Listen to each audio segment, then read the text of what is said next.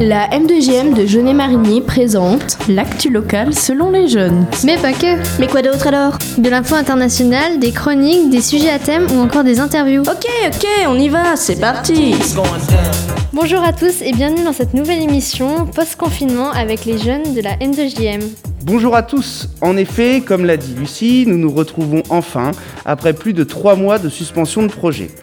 C'est un plaisir de pouvoir accueillir de nouveau les membres du projet radio, tout en respectant évidemment le protocole sanitaire imposé et les gestes barrières. Cette reprise est particulière car nous enregistrons notre émission à distance directement dans les locaux de la M2JM. Nous allons articuler du mieux possible pour que nos masques ne soient pas un frein à la compréhension de notre élocution. D'ailleurs, de quoi allons-nous parler aujourd'hui, Lucie? Eh dans cette nouvelle émission, nous parlerons de multiples sujets mondiaux tels que le Covid-19, les maltraitances et agressions infantiles qui ont eu lieu pendant le confinement, les ressentis de chacun sur celui-ci, ou encore les nombreuses émeutes et la colère de la population dans le monde entier à cause du racisme et plus particulièrement des événements survenus aux États-Unis avec la mort récente d'un homme noir aux mains de la police suite à une interpellation. Et maintenant, commençons avec une chronique de Sarah et Johan sur le célèbre coronavirus. Bonjour, aujourd'hui nous allons vous présenter une chronique sur le coronavirus. Nous allons revenir sur les points essentiels de la pandémie, c'est-à-dire d'où il vient, les gestes barrières et symptômes, le nombre de morts, puis le site du jeune lycéen Avi Schiffman de 17 ans. Pour l'origine du coronavirus, plusieurs hypothèses se contredisent. L'hypothèse la plus avancée est la provenance naturelle. Des travaux parus dans Nature Communication le 17 mars 2020 montrent que le coronavirus est très proche génétiquement de la protéine Spike du SRAS-CoV-2. Les chercheurs ont aussi analysé 207, 227 pardon, échantillons de chauves-souris prélevés dans la province de Wuhan en Chine. Ils ont trouvé un coronavirus de chauve-souris qui partage 87,2% de son ADN avec le coronavirus. Même si certaines spéculations, fortement relayées sur les réseaux sociaux, prétendent à un virus de laboratoire, les hypothèses sont multiples, même si certaines sont plus probables, nous ne savons pas la cause de cette pandémie. Au niveau des symptômes, à présent, les plus fréquents sont la fièvre, la toux sèche et la fatigue. Les moins fréquents sont les courbatures, maux de tête ou gorge, la diarrhée, la perte d'odorat ou de goût. Et les symptômes graves sont les difficultés respiratoires ou essoufflement, sensation de douleur ou d'oppression au niveau de la poitrine. Et bien sûr, si vous avez des symptômes, contactez votre médecin ou le SAMU par téléphone. Pour plus d'informations, allez sur le site gouvernement.fr slash info-coronavirus. Nous allons faire un rappel des gestes barrières. Une distance d'un mètre entre chaque personne est demandée. Toussez éternuez dans votre coude. Utilisez des mouchoirs à usage unique, puis jetez-les dans la poubelle la plus proche de vous. Il faut se laver les mains souvent. Portez un masque dans les espaces publics et aussi en présence de personnes dans un espace clos. Il faut aussi éviter de vous toucher le visage. Poursuivons maintenant en faisant un point du nombre de victimes du Covid-19 au niveau mondial, français, puis le pays le plus touché, les États-Unis. Au niveau mondial, il y a eu 6 194 533 cas de Covid confirmés et 376 000 décès. Au niveau français, il y a eu 151 000 cas confirmés, 68 812 personnes guéries et 28 940 décès. Au niveau des États-Unis, à présent, il y a eu 1 870 000 cas confirmés, 420 personnes guéries, 420 000 et 107 000 décès. Un Américain de 17 ans, Avid Schiffman, a créé un site où il collecte des données sous forme d'une carte interactive mise à jour toutes les 10 minutes. ncovid2019.live est un site recensant le nombre de morts et de contaminés du Covid-19. Toutes les informations de cette chronique ont été prises le 3 juin. Malgré le déconfinement, le virus est toujours présent. Restez prudents et nous n'avons pas fini de nous battre contre ce virus. Merci pour tout, euh, pour cette chronique Sarah et Johan. Passons tout de suite à notre pause musicale avec Enjoy the Silence de Dépêche Mode.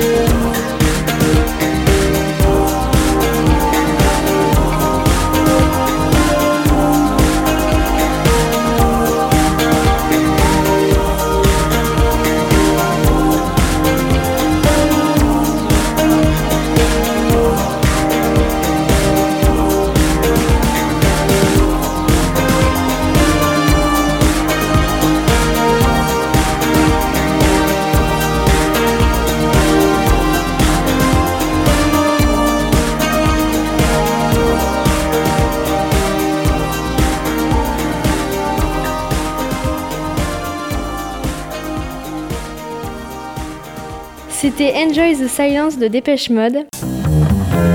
C'est l'heure de la chronique de Marie qui va nous parler des violences infantiles pendant le confinement. Aujourd'hui, je vais vous parler de la hausse de la violence infantile lors de la pandémie. Pendant le confinement, le nombre de signalements de maltraitance envers l'enfant a augmenté de 35%, mais le nombre d'ordonnances de placement provisoire d'enfants a chuté. Ces malheureux enfants se retrouvent donc seuls, en enfer avec leurs agresseurs. Lors des huit semaines marquées par le confinement, seulement 92 ordonnances de placement provisoires ont été effectuées dans tout le pays. Pourtant, les signalements n'ont cessé d'augmenter. Le confinement facilitant toutes sortes de maltraitances, infantiles, conjugales, etc. Le service national d'accueil téléphonique de l'enfance en danger a enregistré une hausse de plus d'un tiers, dont un pic de 89% la semaine du 13 au 19 avril. Le système français de protection de l'enfance a été dépassé par les événements. Pour certains enfants et adolescents aux familles dangereuses et violentes, le mot d'ordre Restez chez vous a dû être le pire des fardeaux. Malheureusement, privés d'école, de sorties et autres, à cause du Covid-19, les enfants ne pouvaient plus décompresser et donc vivaient des violences 24 heures sur 24. Lors de la crise, un petit garçon de 6 ans a succombé à ses blessures dans la nuit du dimanche au lundi 30 mars, deux jours après avoir été tabassé par son père. Ceci est inadmissible. Aucun enfant ne devrait vivre avec ça et ne doit le subir. Sachez que vous n'êtes pas seul et si vous subissez des violences ou que vous connaissez quelqu'un à qui cela arrive, n'hésitez pas à agir en appelant le 119 ou si vous constatez une disparition suspecte d'enfants, appelez le 116 000. Tous ces exemples ne sont pas des cas isolés. Il est important d'en avoir conscience et d'agir en conséquence. Merci de m'avoir écouté. Merci Marie pour toutes ces informations. Maintenant, on va parler avec Jade des violences et agressions racistes et des nombreuses manifestations qui ont eu lieu récemment dans le monde entier. Bonjour, aujourd'hui j'aimerais vous parler d'un sujet actuel qui fait débat et indigne bon nombre de personnes depuis des lustres. Le racisme, spécifiquement le racisme anti-noir, fait partie des plus grands problèmes de notre société actuelle. Je vous en parle car le 25 mai dernier, un homme afro-américain de 46 ans, George Floyd, est mort, étouffé et asphyxié lors d'une interpellation avec la police. Le décès de l'homme a été filmé par des passants, et sur la vidéo on peut voir qu'un policier, Derek Chauvin, avait son genou appuyé sur la gorge de George Floyd. Il maintient sa prise durant de longues minutes jusqu'à ce qu'on voit la victime mourir, après avoir supplié son bourreau en disant I can't breathe, je ne peux pas respirer. En quelques jours, la vidéo est devenue virale et justice a été demandée.